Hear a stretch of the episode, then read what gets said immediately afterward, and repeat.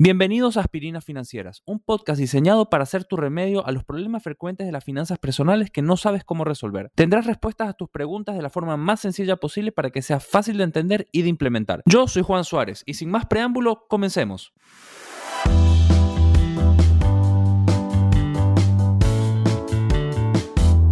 Hoy vamos a ver cuáles son las cuatro etapas de las finanzas personales y para que tú te des cuenta en cuál te encuentras y qué debes hacer para mejorar e ir pasando de etapa en etapa. La primera etapa es ser inconscientemente ignorantes o inconscientemente desconocedores. Normalmente las personas que están metidas en este grupo piensan que su vida está perfecta y no tienen que mejorarlo. Y ese es un gran porcentaje de, de las personas en el mundo simplemente sienten que lo que están haciendo está bien o lo que les está pasando en su vida, ya sea financiera, que vamos a enfocarnos en la vida financiera, es lo que tiene que pasar, es lo normal, porque así nos han enseñado que hay que vivir y así nos han enseñado que, nos va a pasar. Entonces, por eso, por eso simplemente pensamos que todo está bien y que no tenemos nada que mejorar. Es, es un estado completo de supervivencia. Sobrevivimos mes a mes porque realmente nunca tuvimos una educación acerca de finanzas o de finanzas personales que, nos haya enseñado otras cosas. Simplemente sobreviven porque viven mes a mes, porque nunca aprendieron nada y esperan que, llegue, que llegue ese pago mensual o ese pago quincenal para poder hacer sus pagos y no atrasarse en sus deudas y llevar dinero o, llevar comida a, la mesa. Es un estado continuo de angustia por, por eso mismo, porque se vive mes a mes pero creen que esto es normal, creen que todas las personas viven de esta manera, salvo algunos que, tienen un mejor sueldo y, pueden darse una mejor vida pero sienten que este estado de angustia es normal. Creen que todo el mundo vive de esa manera hasta que abren un poco los ojos y ven que no es así. Quiero decirle que estas etapas no tienen nada que ver con el ingreso que tiene cada uno, porque muchísimas personas que tienen un ingreso muy alto también viven mes a mes tienen un ingreso altísimo y dicen, en el momento que, vamos a poner un ejemplo, que pasan a ser gerentes generales de una empresa y ganan muchísimo dinero, dicen, tengo que cambiar el auto inmediatamente, pero no tengo obviamente el dinero para hacerlo al contado, así que voy a sacar cuotas y total es un pequeño porcentaje de mi ingreso. Pero eso lo hacen muchas veces y después se cambian de casa porque misteriosamente en el momento que pasaron a ser gerentes la casa ya les queda pequeña o no va acorde a lo que la sociedad nos dice que un gerente tiene que tener. Y así es como se empiezan a tomar decisiones que no solamente te van a afectar si tienes un ingreso bajo, sino que también te afectan si tienes un ingreso alto. Y esto hace que estés en constante angustia, que parece normal, de que estés a un problema de perder tu sueldo y de perder absolutamente todo. La deuda también es un estilo de vida en esta etapa. ¿Por qué? Porque no se llega a fin de mes, porque la angustia nos, nos gana y porque queremos tener absolutamente todo, simplemente porque vemos normal el hecho de tener la deuda. Como les dije antes, pensamos que estamos bien porque esto es lo que nos enseñó la sociedad. Entonces, la deuda pasa a ser un estilo de vida. Es una etapa donde todo lo que queremos lo podemos conseguir y vemos a la deuda completamente normalizada. Siento que las personas que están en esta etapa normalmente dicen, sin deuda no se puede vivir, sin deuda no se puede progresar. Y déjame decirte que no estás más alejado que la realidad diciendo eso. Otras personas que están en esta etapa, capaz tú te sientes identificado, pagan en cuotas las comidas, el supermercado y todo lo que se gasta inmediatamente. No puedes pagar la comida en cuotas, no puedes pagar el supermercado en cuotas porque eso se pierde, eso lo consumes en una semana, lo consumes en dos semanas y vas a pagar meses por algo que ya consumiste. Si estás haciendo esto, por favor, te pido, tómate un segundo y di, estoy en la primera etapa, necesito salir urgente. Vamos a pasar, tengo que pasar a la segunda etapa que ya vamos a ver cómo, cómo es. Son sumamente gastadores, las personas que están en esta etapa son sumamente gastadoras y suelen vivir fuera de sus posibilidades. Por eso también la deuda ya pasa a ser un estilo de vida. Suelen pensar que ya habrá tiempo para el futuro, que hay que disfrutar la vida, que por qué vas a ahorrar o por qué vas a planificar algo que recién va a pasar en 40 años. Pero déjame decirte que cuando lleguen esos 40 años ya va a ser muy tarde. Sienten que planificar para ahora no, no vale la pena porque ya habrá tiempo, hay que disfrutar la vida, somos jóvenes. Mientras más ganan, más gastan. Si tú te sientes identificado con estos, con, con, todo lo que mencioné, déjame decirte que estás en la primera etapa que es eres inconscientemente desconocedor. Luego, si ya pasas de esa etapa, eres conscientemente desconocedor. ¿A qué se refiere esto? Sabes que puedes hacer las cosas de otra forma, sabes que lo que estabas haciendo antes o lo que estás haciendo en este momento no está bien, pero realmente no sabes exactamente cómo cambiarlo o qué es lo que tienes que hacer para, para cambiarlo. Es decir, sabes que estás en una mala posición y estás haciendo mal las cosas, pero realmente no tienes las herramientas adecuadas o los conocimientos adecuados para poder cambiar la situación. Antes vivíamos en una etapa de, angustia constante, pero pensábamos que es normal. Ahora vivimos en una etapa de angustia creo, y creo que es peor porque es una angustia que que sabemos que hay otra, otra, otra forma de hacerlo, pero no sabemos cómo resolverlo. Entonces vemos que estamos tirando nuestra vida financiera a la basura y queremos resolverlo, pero no sabemos cómo. Y aún sabiendo que hay otra forma de hacer las cosas, seguimos haciendo lo mismo. Muchas veces creemos que, leyendo un libro o, o, viendo un video de YouTube vamos a tener los conocimientos y las herramientas necesarias para, para controlar nuestro dinero.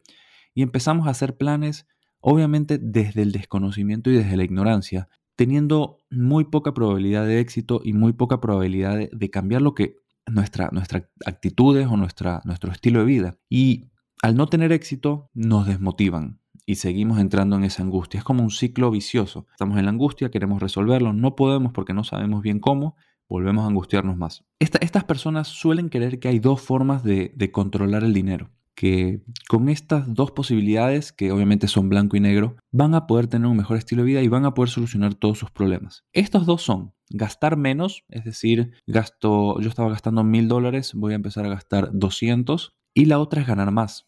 Yo gasto mil dólares, pero gano mil dólares o 900 dólares, me estoy endeudando, tengo que ganar más. Con eso, obviamente que voy a solucionar el problema. Pero son dos, son dos puntos completamente extremos. Y de esta manera no vas a disfrutar la vida, porque si tú tenías un estilo de vida de mil dólares y pasaste a gastar 200, no vas a poder hacer absolutamente nada. Vas a simplemente llegar a tu casa del trabajo, ver tele, comer, dormir, repites. No vas a poder darte el lujo, el lujo de, ir a comer a un restaurante, de salir a tomar una copa con tu esposa o con tus amigos, de ir a jugar un partido de fútbol y pagar por la cancha, de viajar, que es lo más importante. Entonces, esto también te puede afectar muchísimo porque a largo plazo puede ser que te vuelvas una persona muy tacaña, ya que te empieza a dar miedo gastar. Y obviamente, ganar más es una solución a corto plazo, pero si no tienes un control, lo que va a pasar es gastas, ganas más, gastas más. Más allá de, más allá de gastar menos o, ganar más, tiene que existir un control que te lleve a tomar buenas decisiones a futuro y que te permita controlar todo este dinero todo el tiempo. Y al estar en esta, en esta situación, que ya eres consciente de tus errores pero no sabes cómo solucionarlo, empiezas a caer en el problema de que cualquier persona que sientas que tenga un poco más de conocimiento que tú es tu gurú y empiezas a creer absolutamente todo sin ni siquiera corroborarlo o hacer tu propia investigación o análisis del, tema. Y ojo, así como yo te estoy dando consejos para que mejores tu, tu estilo de vida, te pido por favor que conmigo también digas, voy a ver esto y lo voy a analizar para ver si tiene razón, si tiene sentido lo que me está diciendo. No confíes plenamente en mí, porque aunque yo te estoy dando información buena, te estoy dando información que te puede ayudar, es necesario que tú también analices, lo compruebes y veas si todo lo que te estoy diciendo puede llegar a ser parte de tu vida o puedes llegar a llevarlo a cabo. Cada persona es diferente, cada persona puede vivir o puede tener herramientas completamente diferentes, así que es bueno siempre corroborar, investigar y no confiar ciegamente en lo que la otra persona te dice. Una vez que pasamos de esta etapa de conscientemente desconocedores, pasamos a la etapa de conscientemente conocedor. Esto ya es un salto bastante importante, porque en este momento tú eres consciente de lo que te está pasando, pero ya empiezas a conocer ciertas herramientas o empiezas a tener un poco más de conocimiento de cómo mejorar la situación. Es como que empiezas a ver la luz al final del túnel, pero todavía te falta un poquito. Igualmente empiezas a dar pasos importantes hacia ese objetivo final. Empiezas a buscar ayuda, como dicen en la psicología, el primer paso es la negación, el segundo paso ya empieza a ser buscar ayuda y, así van los pasos, pero empezaste, empezamos como inconscientemente ignorantes, que es la negación, y ahora ya estás conscientemente conocedor. Entonces empiezas a buscar ayuda, empiezas a, a leer estudios por tu cuenta, empiezas a leer libros, empiezas a ver videos de personas y ver distintos puntos de vista. Simplemente también puedes empezar a tener un conocimiento empírico. Pruebas, te equivocas, pruebas otra cosa, te equivocas, pruebas otra cosa, tuviste éxito, lo sigues probando, empiezas a hacer ajustes y demás, pero empiezas a ser un poco más conocedor de las herramientas que hay afuera que te pueden ayudar a controlar tus finanzas. Empiezas también a establecer un plan, No simplemente vas a ir por la vida esperando que las cosas se resuelvan o, esperando que en algún momento se resuelvan sin, sin, saber exactamente cómo o cuándo. Estableces un plan, te empiezas a ajustar al plan y empiezas a ver resultados, aunque sea a corto plazo y pequeños, pero empiezas a ver resultados. Y en este punto es muy importante también porque empiezas a entender qué es la inversión. En las etapas anteriores posiblemente no sabías qué era la inversión o, si escuchabas el término inversión ya lo relacionabas con estafa, lo relacionabas con burbujas, lo relacionabas con peligro. En este momento, como ya tienes conciencia de las diferentes herramientas que tenemos para controlar nuestro dinero, obviamente una de esas herramientas es la inversión que va a ayudar a hacernos crecer el dinero que tenemos. Antes era algo utópico, algo que era solo para pocos, peligroso, y ahora te das cuenta que que no es así, que puedes tú también hacerlo y que todos podrían y hasta deberían hacerlo. Pero obviamente no sabes cómo hacerlo. Tienes conocimientos para controlar tus finanzas y tienes el conocimiento y estás un poco más abierto al término de inversión, pero no sabes cómo exactamente hacerlo. Entonces, estos tres puntos vamos a compararlos con manejar un avión.